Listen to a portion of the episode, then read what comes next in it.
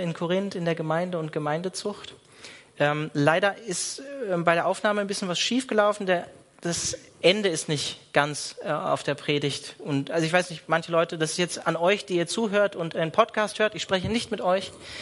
Ähm, die Predigt war nicht komplett. Wenn ihr Fragen habt, gerne auf mich zukommen oder mir eine E-Mail schreiben. alexander.gasnick.ccfreiburg.de Das war jetzt nicht für euch, ja? Okay.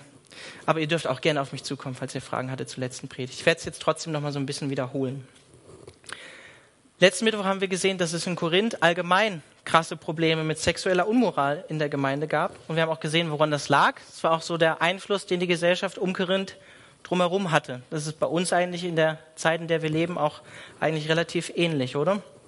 Dass die Gesellschaft und die Kultur, in der wir leben, den Einfluss auf unsere Ethik und unsere Werte haben, wie wir als Christen leben. Und es war so krass, dass es in Korinth so war, dass die Korinther so gelebt haben, wie selbst nicht mal die Ungläubigen gelebt haben. Nämlich einer hatte die Frau des Vaters, hat Paulus geschrieben. Wahrscheinlich die Stiefmutter oder die Zweitfrau des Vaters, weil er sonst vielleicht hätte Mutter schreiben können. Und die Korinther, das war das Krasse, die haben das sogar toleriert. Die waren sogar noch stolz auf ihre Toleranz und auf ihre Weitherzigkeit. Das war das Krasse daran.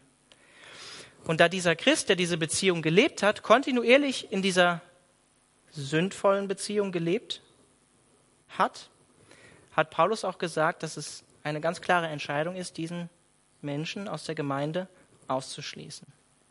Das bezeichnen wir als Gemeindezucht. Hört sich hart an, kommt aber von Jesus selbst, wie, wir am Ende der Predigt gesehen haben, wo Jesus in Matthäus 18 ab Vers 15 davon spricht, einen Bruder zurechtzuweisen. Und es ist auch wirklich, das will ich nochmal sagen, die letzte Konsequenz, jemanden aus der Gemeinde auszuschließen. Der erste Schritt war, unter vier Augen mit jemandem zu sprechen, das nicht groß an die Glocke zu hängen, sondern unter vier Augen mit jemandem das Gespräch zu suchen. Und das jeder Christ in der Gemeinde auch aufgefordert. Es geht nicht darum, Polizei zu spielen in der Gemeinde, aber wenn man klar sieht, dass jemand wirklich vom Glauben abdriftet, ist es eine liebevolle Tat, mit ihm darüber zu sprechen. Und der zweite Schritt war mit Zeugen auch. Ich orientiere mich jetzt an dem, was Jesus dazu gesagt hat. Das bewahrt vor einer getrübten Privatmeinung, die wir haben, gell? wenn wir Zeugen dazu nehmen. Die können nämlich irren. Unsere eigene Meinung kann nämlich irren. Und der letzte, allerletzte Schritt war, mit Autorität der ganzen Gemeinde dann jemanden sozusagen auszuschließen. Das, was Paulus auch hier im Korintherbrief dann getan hat. Also im Privaten, zur Sicherheit mit Zeugen und zu allerletzt die gesamte Gemeinde sozusagen als letzte Autorität. Einzel, Gruppen und Gemeindeseelsorge sozusagen, ja? Also letztlich geht es nicht darum, dass irgendein Pastor von oben herab Leute aus der Gemeinde ausschließt und sagt, du darfst nicht mehr kommen, du darfst nicht mehr kommen und du auch nicht, sondern es sollte eigentlich ein gebreiter Gemeindekonsens sein, wo eigentlich viele mit übereinstimmen. Das soll, glaube ich, auch gerade davor bewahren, dass wir falsche Entscheidungen da, da treffen. Und ich habe am Ende gesagt, dass die Korinther ein falsches Liebesverständnis hatten, was uns heute auch häufig in der säkularen Welt begegnet. Liebe bedeutet eben nicht immer alles einfach stehen zu lassen, im Namen der Gleichgültigkeit tolerant zu sein. Das bedeutet es nicht. Ich wollte es letztes Mal eigentlich vorlesen, heute tue ich es. Letztes Mal war einfach die Zeit vorgeschritten. Ihr alle kennt das Gebot von Jesus, liebe deinen Nächsten wie dich selbst, oder? Das christliche Gebot im Neuen Testament den Nächsten lieben wie sich selbst. Gibt es auch schon im Alten Testament.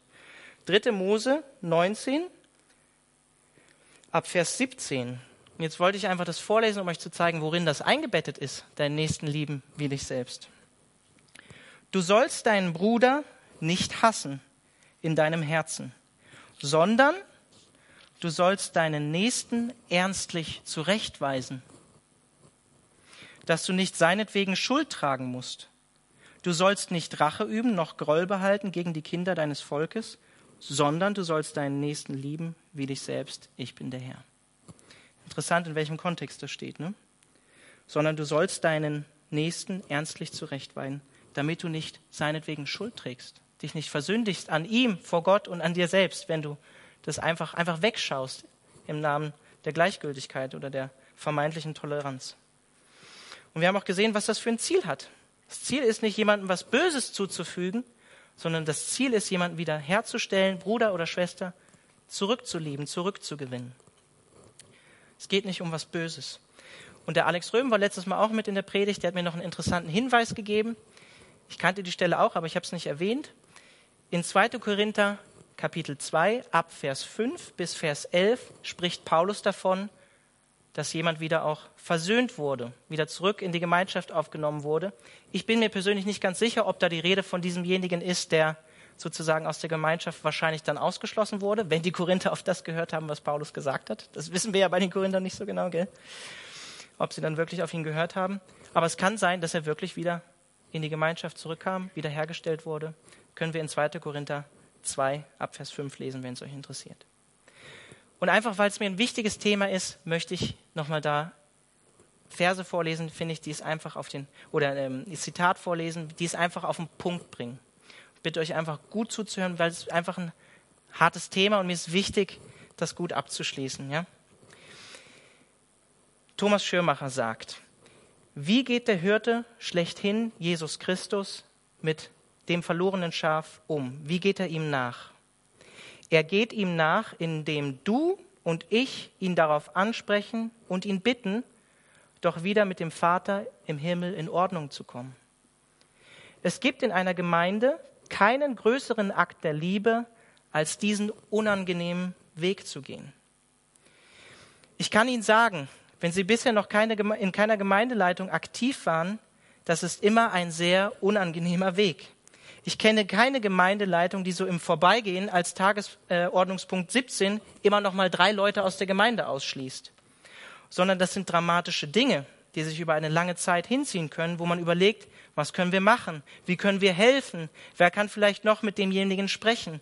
Können wir irgendetwas dazu beitragen? Es gibt keinen größeren Akt der Liebe in einer Gemeinde, als diesen unangenehmen Weg zu gehen, dem verlorenen Schaf zu helfen. Gemeindezucht. Das ist ein Akt der Liebe der neutestamentlichen Gemeinde. Warum? Weil Jesus unser Hirte ist.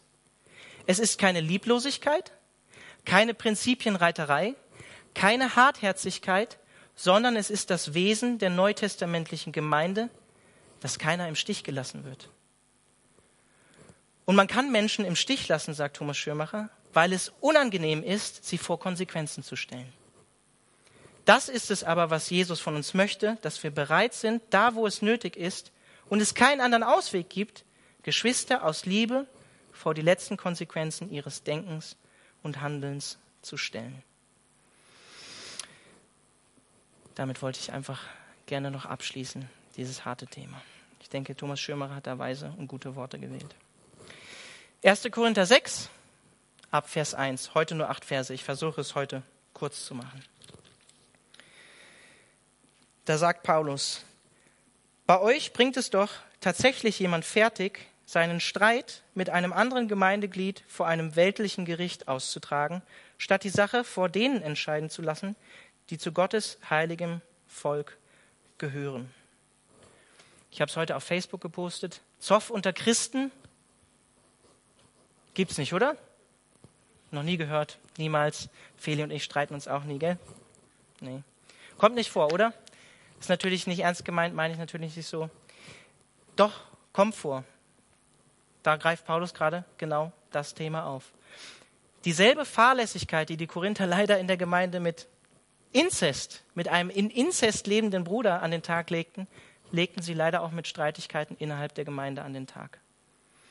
Und wörtlich steht hier ähm, nicht weltliches Gericht, sondern vor den Ungerechten steht hier wörtlich. Und dann soll die Entscheidung vor den Heiligen getroffen werden. Hier eng übersetzt Gottes heiliges Volk. Und wir sehen dann auch später in Vers 6, dass die Ungerechten wahrscheinlich wirklich die ungläubigen Richter waren. In Vers 6 steht nämlich, ich greife es mal vor, aber nein, ein Bruder prozessiert gegen den anderen. Und das Schlimmste daran ist, ihr verklagt einander vor Menschen, die nicht an Gott glauben. Also die Ungerechten, die hier wörtlich dastehen, sind wahrscheinlich mit Ungläubige bzw. ungläubige Richter gemeint vor den Ungläubigen. Es gab also zwei Christen oder vielleicht auch mehrere Christen in Korinth, die einen Streit miteinander hatten, den aber nicht untereinander geschlichtet haben, sondern vor ein weltliches Gericht in Korinth gezogen sind. Und das Interessante ist, Prozesse, wie auch teilweise ja manchmal noch heute, wurden damals öffentlich ausgetragen. Das sehen wir zum Beispiel in der Apostelgeschichte, wenn Paulus sich verteidigen muss und eine Volksmenge irgendwie noch dabei ist, die äh, irgendwas Negatives gegen Paulus hat. Oder wir sehen es bei der Kreuzigung auch von Jesus, wo die Volksmenge mit dabei ist und ruft, kreuzige ihn. Das war auch für manche Leute was Unterhaltsam, Unterhaltsames, ne? so, eine öffentliche, äh, so ein öffentlicher Prozess. Da konnte man dran teilnehmen, zuhören, so ein bisschen die dreckige Wäsche von anderen Leuten sehen. Und so wurden aber auch die Probleme, die die korinthischen Christen hatten untereinander, öffentlich. Also leider kein gutes Vorbild für die Welt da draußen. Heute würde man das vielleicht als authentisch bezeichnen, aber Paulus sagt, es war kein gutes Vorbild, gerade für die, die nicht an Gott geglaubt haben. Und was hatte Paulus in dem Kapitel davor gesagt? 1. Korinther 5, Vers 12. Da hat er gesagt, ist es etwa unsere Aufgabe, über die zu Gericht zu sitzen, die außerhalb der Gemeinde stehen? Seid ihr nicht vielmehr verpflichtet, eure eigenen Leute zur Verantwortung zu ziehen? Genau das, was Paulus vorher gesagt hat, greift er hier auch wieder auf. Er sagt, hey, ihr dürft darüber urteilen. Ihr dürft innerhalb der Gemeinde ein Urteil treffen. Genau das, was er hier in Vers 6.1b sagt. Statt die Sache vor denen entscheiden zu lassen, die zu Gottes heiligem Volk gehören, also vor den Heiligen. Oder wie Jesus das in Matthäus 18 macht. Paulus sagt hier, warum sucht ihr Gerechtigkeit und Recht von Menschen, die nicht mal in Gottes Augen gerechtfertigt sind? Das sagt Paulus hier. Diese Richter, die ungläubig sind, haben einen ganz anderen Maßstab und ganz andere Werte als ihr als Christen. Warum sucht ihr dort Recht? Und ich glaube nicht, dass Paulus damit sagen will, dass alle korinthischen Richter oder Richter allgemein automatisch schlechte Richter gewesen wären oder schlechte Juristen oder ungerecht gewesen wären. Das glaube ich nicht. Aber Paulus sagt hier ganz klar, es waren keine Christen. Vers 2. Wisst ihr denn nicht, dass die, die zu Gottes Volk gehören, also die Heiligen, einmal die Welt richten werden. Die ganze Welt muss im Gericht vor euch erscheinen. Und da gebt ihr solch ein unwürdiges Bild ab und seid nicht einmal imstande, über die kleinsten Kleinigkeiten zu urteilen. Wisst ihr nicht, dass wir sogar Engel richten werden? Da müssen wir doch in der Lage sein, Streitfälle des täglichen Lebens zu entscheiden. Moment mal. Paulus hat ja eigentlich vorher in dem Kapitel davor gesagt, da hat er doch uns gewarnt, in Kapitel 13, nicht die Welt zu richten, oder? Könnt ihr euch noch daran erinnern? In Vers 12 habe ich gerade vorgelesen. Ist es etwa unsere Aufgabe, über die zu Gericht zu sitzen, die außerhalb der Gemeinde stehen? Und jetzt sagt Paulus, wir werden die Welt richten. Wie ist das denn zu verstehen? Bisschen kompliziert. Paulus spricht hier in Kapitel 5 was ich gerade vorgelesen habe. Wir sollen nicht die da draußen in der Welt richten. Vom Richten innerhalb dieses Lebens, in dem wir jetzt leben. Im Gegensatz zu dem, was er jetzt in Kapitel 6 sagt. Da, da spricht er nämlich von dem Gericht am Ende der Zeit, wenn wir mit Jesus richten werden und herrschen werden, regieren werden mit Jesus. Es ist ein Unterschied, es sind zwei verschiedene Sachen, die Paulus hier erwähnt. Ich weiß nicht, ob du dir das bewusst ist. Es ist krass, was Paulus hier sagt, oder? Also wir werden Engel richten. Unsere Zukunft, unsere Bestimmung laut der Bibel ist eines Tages mit Jesus Christus gemeinsam zu herrschen, zu regieren und sogar die Welt zu richten. Wie auch immer das aussehen wird. Die Bibel sagt das nicht so genau. Ob wir das aktiv tun werden oder passiv, sozusagen als Zeugen, als Heilige, als Zeugen, die zu Jesus Christus gehören. Das weiß ich nicht. Aber ich möchte es euch gerne vorlesen. Offenbarung 3, Vers 21, da steht, dem, der siegreich aus dem Kampf hervorgeht, werde ich das Recht geben, mit mir auf meinem Thron zu sitzen, so wie auch ich den Sieg errungen habe und jetzt mit meinem Vater auf seinem Thron sitze. Oder Johannes 5, Vers 22.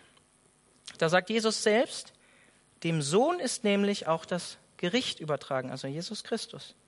Der Vater selbst richtet niemand. Er hat das Gericht ganz dem Sohn übergeben.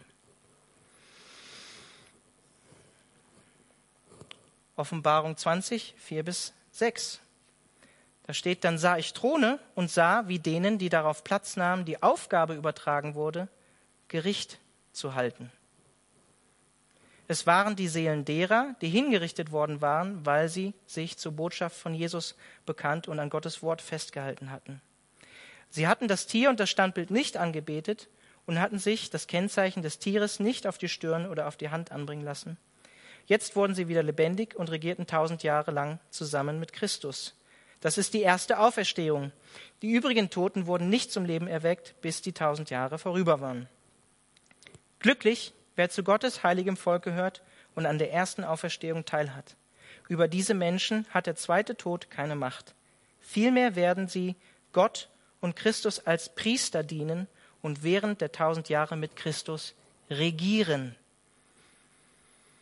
Dann sah ich Throne und sah, wie denen, die darauf Platz nahmen, die Aufgabe übertragen wurde, Gericht zu halten, steht in der Offenbarung. Einen letzten Vers dazu will ich noch mal vorlesen. Judasbrief. Ich weiß nicht, wann du das letzte Mal den Judasbrief gelesen hast. Das ist der kleine Brief kurz vor der Offenbarung. Ich habe noch nie eine Predigt drüber gehört übrigens. Judas, Vers 14 bis 15. Da steht, die prophetischen Worte, die Henoch, Nachkomme Adams, in der siebten Generation gesprochen hat, gelten auch diesen Leuten. Seht, sagt er, der Herr ist mit seinen heiligen Engeln gekommen.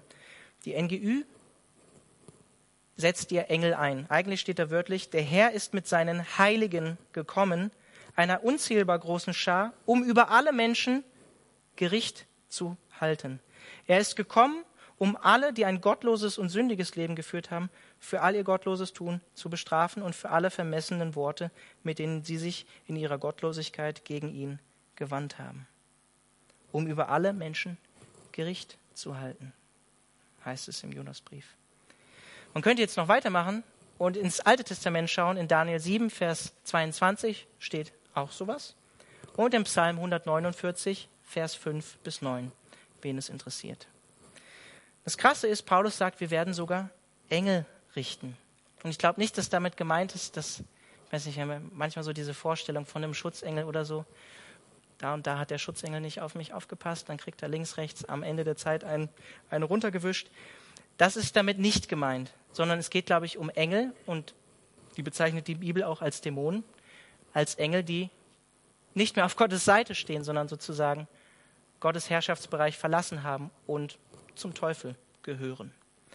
Und letztlich, wir haben zwar nicht viel in der Bibel über den Teufel bzw. den Satan stehen, immer wieder mal, aber es gibt ein oder zwei Stellen, wo man sagen kann, der Teufel war wahrscheinlich mal ein Engel. Genau. Und ist jetzt ein abtrünniger Engel und letztlich werden wir wenn wir zu Christus gehören, den Teufel am Ende der Zeit richten mit Christus. Vielleicht ist es aufgefallen, dass Paulus hier schon zweimal sagt, wisst ihr nicht, wisst ihr nicht. Das sagt er in dem Kapitel 6 noch sechsmal, wisst ihr nicht. Und die Implikation, dass es hier nicht, dass es hier sich um Dinge handelt, die Christen eigentlich wissen sollten, zeigt, dass die korinthischen Christen eigentlich 0,0 proud sein konnten. Die konnten eigentlich 0,0 stolz sein, weil Paulus immer wieder sagen muss, habt ihr es nicht begriffen? Wisst ihr es nicht? Es geht um Dinge, die ihr eigentlich als Christen wissen solltet. Und wenn wir als Christen so eine Bestimmung haben, die Welt zu richten, Engel zu richten eines Tages, wenn wir diese Bestimmung haben, wie können wir da als Christen von ein weltliches Gericht mit ungläubigen Richtern ziehen, wo wir doch eines Tages die gesamte Welt richten werden? Die Korinther haben ihre zukünftige Aufgabe als Richter nicht wahrgenommen, hätten eigentlich eine radikale Veränderung in ihrem Verhalten und ihrem Leben durchführen müssen, weil sie diese zukünftige Aufgabe von Gott bekommen haben. Und wenn sie sich einbilden, um diese Veränderung herumzukommen, das sehen wir dann später noch in Vers 9, warnt Paulus, dann täuschen sie sich sehr. Vers 9. Den will ich aber heute nicht mit uns betrachten. Ab Vers 4 geht es weiter. Aber was macht ihr, wenn ihr solche Streitfälle habt? Ihr wählt ausgerechnet die als Richter, die nicht zur Gemeinde gehören und auf deren Urteil die Gemeinde sonst nichts gibt. Zu eurer Schande muss ich das sagen.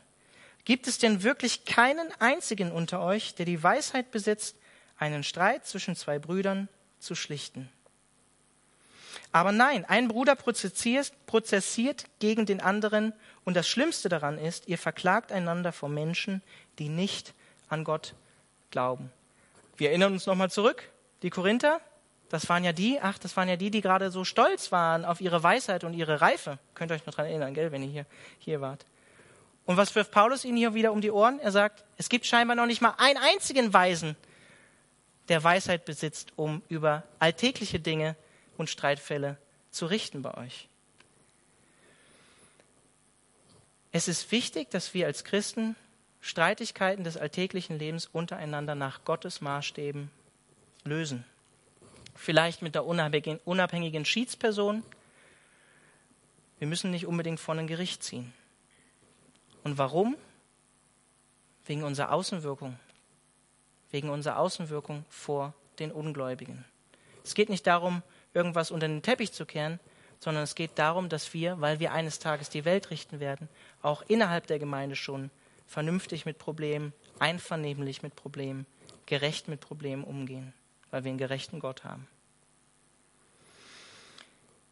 Wir legen ein schlechtes Zeugnis für die Welt da draußen ab und die Welt soll uns ja eigentlich an der Liebe, die wir untereinander haben, erkennen und nicht dafür, daran, dass wir als Christen voreinander vor Gericht ziehen und uns dann gegenseitig verklagen. Und ich weiß nicht, vielleicht, das wird sicherlich auch hier in der Calvary Chapel so sein. Also ich weiß, ich kenne zumindest den einen oder anderen christlichen Geschäftsmann, der auch mit Christen zu tun hat in seiner Firma. Und als Beispiel, es kann natürlich vorkommen, dass ein Arbeitnehmer zum Beispiel, der auch sich als Christ bezeichnet, ein bisschen Geld mit aus der Kasse gehen lässt. Oder zwei christliche Geschäftspartner, die Geschäfte miteinander machen und der eine zahlt die Rechnung nicht. Sowas kann passieren, auch unter Christen, kommt vor. Wie, was macht man dann? Wie geht man damit um? Paulus sagt hier, wir sollen wirklich versuchen, als Christen in erster Linie mit jemandem, der weise ist, unabhängig ist, in der Gemeinde so einen Streit erstmal schlichten, anstatt gleich vor Gericht zu rennen. Das sagt Paulus hier. Vers 7 bis 8. Dass ihr überhaupt gegeneinander vor Gericht zieht, ist schon eine Niederlage für euch alle. Warum seid ihr nicht bereit, euch Unrecht zufügen zu lassen? Warum könnt ihr es nicht ertragen, wenn jemand sich auf eure Kosten bereichert? Stattdessen tut ihr selbst Unrecht und verschafft euch Vorteile auf Kosten von anderen. Und diese anderen sind eure Geschwister. Was will Paulus hier sagen? Es wäre besser, das Unrecht zu akzeptieren, als voreinander vor Gericht zu ziehen, sagt er. Es wäre besser, wenn man auf das, was einem der Bruder angetan hat, Schlimmes angetan hat oder bestohlen hat, dass man das beiseite legt und nicht vor Gericht geht. Warum nicht lieber das Unrecht erdulden, sagt Paulus, anstatt als Glaubensgeschwister vor Gericht zu ziehen? Paulus sagt, der weltliche Verlust, den wir sozusagen erleiden würden, ist nicht so schlimm wie der geistliche Verlust und unser Ansehen, was wir vor der Welt, wenn wir vor Gericht ziehen als Christen, äh, erleiden, ist dieser weltliche Verlust doch ein Peanuts dagegen, wenn wir eigentlich ein höheres Ziel haben und Gottes Ehre und Gottes Gerechtigkeit auch widerspiegeln sollten, die wir durch Christus haben. Und dann sollten wir unsere eigenen Interessen als Christen einfach mal nach hinten anstellen, damit wir ein ehrwürdiges und heiliges Bild nach außen spiegeln. Kein unauthentisches, aber ein ehrliches Bild, was Gerechtigkeit widerspiegelt. Und ich weiß nicht, ich kann mir vorstellen, wenn, wenn ungläubige Korinther, die die korinthische Gemeinde kannten, gesehen haben, dass sie öffentlich auf dem Forum irgendwie gegeneinander prozessiert haben, wegen irgendwelchen Dingen, wegen Geld oder was weiß ich, dass sie sich gedacht haben, die Christen in Korinth, was ist das denn eigentlich für eine komische Sekte? Die erzählen von Nächstenliebe, Vergebung und verklagen sich trotzdem erbarmungslos öffentlich vorm Gericht. Passt irgendwie nicht zusammen. Zu so einer Sekte will ich nicht gehören. Sowas kann ich mir vorstellen, was die Korinther gedacht haben. Und ich glaube, viele ungläubige, säkulare Menschen haben das Christentum aufgrund dessen verworfen, weil sie gesehen haben, wie Christen sich untereinander behandelt haben, oder? Wie sie miteinander umgegangen sind in der Gemeinde. Deswegen lehnen viele Leute, glaube ich, auch das Christentum ab. Von dem, was sie in der Gemeinde dann tatsächlich sehen. In Vers 8 sagt Paulus, stattdessen tut ihr selbst Unrecht und verschafft euch Vorteile auf Kosten von anderen und diese anderen sind eure Geschwister. So wie die Sache aussieht, ist es den Korinthern gar nicht so sehr darum gegangen, Unrecht wieder gut zu machen oder Gerechtigkeit zu schaffen, sondern sich auf die Kosten von den Geschwistern persönlich zu bereichern. Das ist unreifes Handeln in der in einer schlimmen Form, fast in der schlimmsten Form, muss ich sagen. Und ich sage es einfach offen, es gibt keinen Raum dafür, dass wir als Christen überhaupt unehrlich handeln, betrügen, rauben, Rufmord begehen oder sonstiges Schlimmes tun. Wie viel mehr sollten wir das nicht unter uns in der Gemeinde tun? Wir sollten auch ehrlich leben. Und ich möchte ein paar Worte am Ende auch noch ich komme auch gleich zum Schluss, von Jesus vorlesen, die mich selbst herausfordern, wenn ich das lese. Ja? Ihr alle kennt die Bergpredigt, Matthäus 5, ab Vers 23 sagt Jesus. Wenn du also deine Gabe zum Altar bringst und dir dort einfällt, dass dein Bruder etwas gegen dich hat, dann lass deine Gabe dort vor dem Altar, geh und versöhne dich zuerst mit deinem Bruder, danach komm und bring Gott deine Gabe da. Was, was sagt Jesus hier? Wenn du in die Gemeinde kommst, in den Gottesdienst, ich übertrage es jetzt mal, oder zum Abendmahl, und du hast Streit mit jemandem aus der Gemeinde, mit deinem Bruder, mit deiner Schwester, versöhn dich vorher mit ihm und dann geh in den Gottesdienst. Dann geh zum Abendmahl. Dann hast du nämlich ein befreites, reines Herz, um Gott zu begegnen. Vers 25. Wenn du jemand eine Schuld zu bezahlen hast, sagt Jesus, dann einige dich mit ihm, solange du noch mit ihm auf dem Weg zum Gericht bist. Das soll das Ziel sein. Oder Vers 38. Da zitiert Jesus das Alte Testament. Ihr wisst, dass es heißt, Auge um Auge, Zahn um Zahn. Ich aber sage euch, setzt euch nicht zu Wehr gegen den, der euch etwas Böses antut. Im Gegenteil, wenn dich jemand auf die rechte Backe schlägt, dann halt auch die linke hin. Wenn einer mit dir vor Gericht gehen will, um zu erreichen, dass er dein Hemd bekommt, dann lass ihm auch den Mantel. Und wenn jemand von dir verlangt, eine Meile mit ihm zu gehen, dann geh mit ihm zwei. Gib dem, der dich bittet, und weise den nicht ab, der etwas von dir ausleihen möchte. Das sind krasse Worte, die Jesus hier sagt, die mir als Mensch, ich sage es einfach offen, wenn mir Unrecht geschieht, widerstreben. Das ist Handeln, was ich aus mir selbst heraus nicht produzieren kann. Keine Chance kann ich nicht, kriege ich nicht hin. Krasse Worte, die Jesus da sagt. Oder Römer 12 ab Vers 17. Vergeltet niemand Böses mit Bösen, sagt Paulus. Bemüht euch um ein vorbildliches Verhalten gegenüber jedermann, auch den außerhalb der Gemeinde. Wenn es möglich ist und soweit es an euch liegt, lebt mit allen Menschen in Frieden. Recht euch nicht selbst, liebe Freunde, sondern überlasst die Rache dem Zorn Gottes. Denn es heißt in der Schrift, das Unrecht zu rächen ist meine Sache, Gottes Sache, sagt der Herr. Ich werde Vergeltung üben. Mehr noch, wenn dein Feind hungrig ist, und das widerstrebt uns allen auch wieder zutiefst, er greift hier im Prinzip das, was Jesus gesagt hat, auf. Wenn dein Feind hungrig ist, gib ihm zu essen.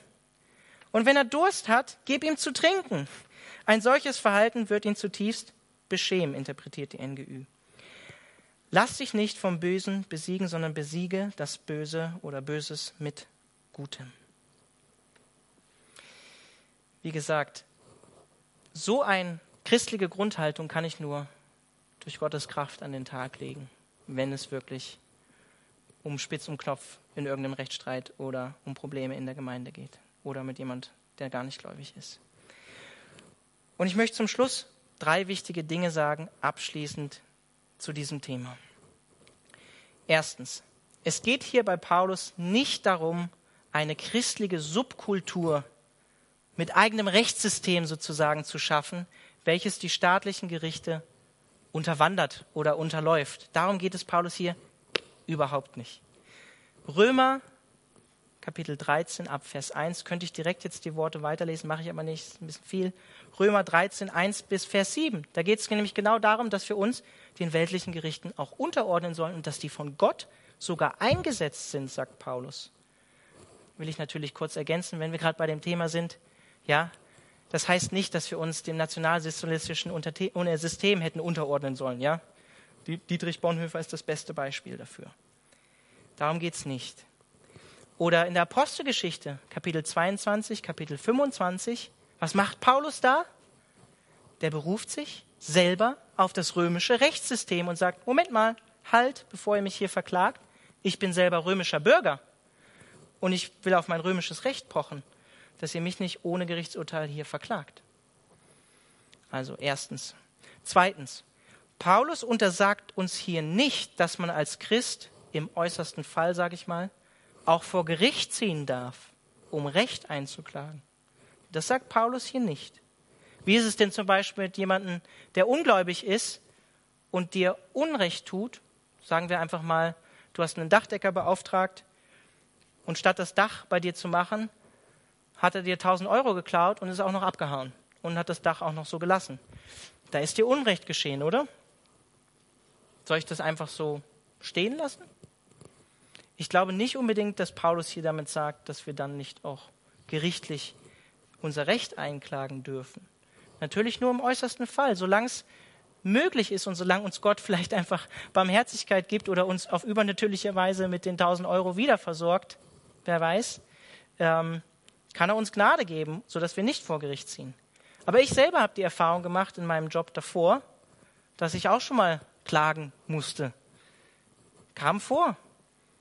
Ich habe einen neuen Chef bekommen, ja, und er mochte mich nicht. Das war eigentlich, der mochte eigentlich alle nicht. Ja, der war relativ narzisstisch veranlagt und hatte immer einen ganz anderen Maßstab äh, an andere Leute, den er an sich selbst hatte. War ganz schlimm, schrecklich. Bin nur mit Magenschmerzen dann irgendwann nur noch zur Arbeit gegangen. Bin aus dem Bett gequält. War schrecklich. Habe sogar einmal, glaube ich, geweint, als ich zur Arbeit musste. Das war echt schlimm. Ähm, und ich hatte zum Glück von zwei, drei Jahren davor auch gute Arbeitszeugnisse, die ich davor bekommen hatte. Ja? Und Natürlich hat er mir, nachdem ich dann gekündigt habe, weil ich einen anderen Job gefunden habe, relativ schnell, mir ein schlechtes Arbeitszeugnis ausgestellt. Und noch andere Sachen hat er gemacht. Aber das ja, ist, ist egal. Ähm, und ich habe dann mich dafür entschieden, nach langer Überlegung, obwohl ich keine Rechtsschutzversicherung ha hatte, selber zu klagen. Und ich habe auch Recht bekommen.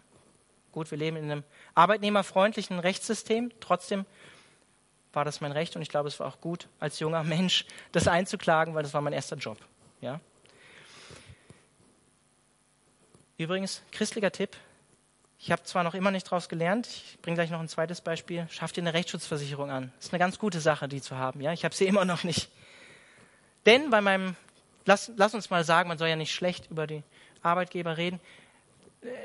Es gibt jemanden, der so aussieht wie ich, der hatte dann auch noch mal einen anders, anderen Arbeitgeber ähm, und bevor er hier in der Gemeinde angefangen hat, oder in einer anderen Gemeinde, ähm, war es so, dass ihm auch das Arbeitszeugnis wieder völlig falsch ausgestellt wurde, weil dieserjenige eigentlich sechs Monate die Niederlassung geleitet hat, ohne Chef, und das noch nicht mal im Arbeitszeugnis stand. Musste ich mich drum bemühen. Ich konnte da eine außergerichtliche Einigung finden, weil ich gesagt habe, das geht so nicht. Ab dem siebten Monat hättet ihr mich sowieso auch so bezahlen müssen als Niederlassungsleiter. Ich habe sechs Monate den Job ohne bessere Bezahlung gemacht schreibt es mir wenigstens ins Arbeitszeugnis. Das haben sie dann auch gemacht. Dafür haben sie mir dann mein Weihnachtsgeld abgezogen. Ich habe jetzt noch bis Juni Zeit, das einzuklagen. Könnte ich rein theoretisch tun, aber ich habe noch nicht gelernt. Also mein Tipp, schafft euch eine Rechtsschutzversicherung an. Ist eine gute Sache, die zu haben. Ich habe noch immer nicht draus gelernt, aber gut. Ich kann es mir noch überlegen, denn es geht nämlich um knapp 1000 Euro. Meine Frau ist natürlich jetzt auch gerade schwanger und muss man ein Kinderzimmer einrichten. Und wenn 1000 Euro auf einmal wieder weg sind, die man letztes Jahr bekommen hat, ist das schon eine Stange Geld. Genau. Aber Gott hat uns trotzdem versorgt in der Zeit, muss ich sagen. Ich habe dann Geld vom BAföG wiederbekommen, womit ich nicht gerechnet habe. Das war wirklich interessant. Ich bin noch im Überlegen, was ich da tue. Drittens. Es geht Paulus auch nicht darum, dass wir Dinge in der Gemeinde unter den Teppich kehren, damit es bloß niemand merkt. Passiert leider sehr häufig. Paulus sagt hier nicht, dass Christen Streitigkeiten oder Probleme, die sie miteinander haben, ungelöst lassen sollen. Überhaupt nicht. Sie sollen nur im richtigen Rahmen, wenn möglich, das unter sich, unter Christen erstmal klären. Und ich möchte am Ende ein krasses Beispiel vielleicht nehmen. Ähm, oft wird öffentlich in den Medien meistens nur die katholische Kirche des äh, Kindsmissbrauchs zum Beispiel beschuldigt oder es kommt nur dann meistens in den, in den Medien. Kindsmissbrauch in der Gemeinde kommt auch in freien Gemeinden vor, ja? Und das sollte dringend vor einem weltlichen Gericht geklärt werden, oder? Nicht unbedingt direkt in der Gemeinde. Der Schuldige muss ordentlich verklagt werden, oder? Und muss hinter Gitter. Und wenn ich das so sagen darf, auf jeden Fall sofort aus der Gemeinde ausgeschlossen werden, wenn sowas passiert. Also, Paulus geht es nicht darum, Dinge unter den Teppich zu kehren und es geht ihm auch nicht darum, dass man als Christ überhaupt gar nicht vor ein Gericht ziehen darf und es geht ihm auch nicht darum, eine christliche Subkultur mit eigenem Rechtssystem zu schaffen. Okay? Das war mir wichtig noch zum Schluss zu diesem Text. Ich bete am Ende noch. Gerne kommen. Jesus, ich danke dir dafür, dass du unsere Gerechtigkeit bist. Und ich danke dir dafür, dass wir sie widerspiegeln sollen in allem, was wir tun. Und ich möchte dich darum bitten, dass du da, wo Probleme einfach gerade in unserem Leben vielleicht sind, wo wir Rechtsstreitigkeiten haben, wo wir Streit unter Christen haben, dass wir Versöhnung suchen und dass wir die Versöhnung gemeinsam suchen, dass wir sie bei dir suchen und ich möchte dich auch darum bitten, dass wir als Gemeinde, als Calvary Chapel Freiburg einfach nach außen hin dich widerspiegeln in deiner Heiligkeit, in deiner Gerechtigkeit, dass wir heilig leben, so wie du heilig bist und dass wir nach deinen Maßstäben Dinge beurteilen und nicht nach, nach weltlichen Maßstäben oder nach unserem eigenen Maßstab.